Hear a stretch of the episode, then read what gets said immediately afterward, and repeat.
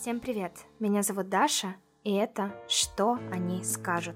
Подкаст о том, как перестать слушать всех, кроме себя. Поговорим о смелости, набивать тату, менять нелюбимую работу, переезжать, факапить, начинать сначала и не париться, что скажет мама, подруга или коллега.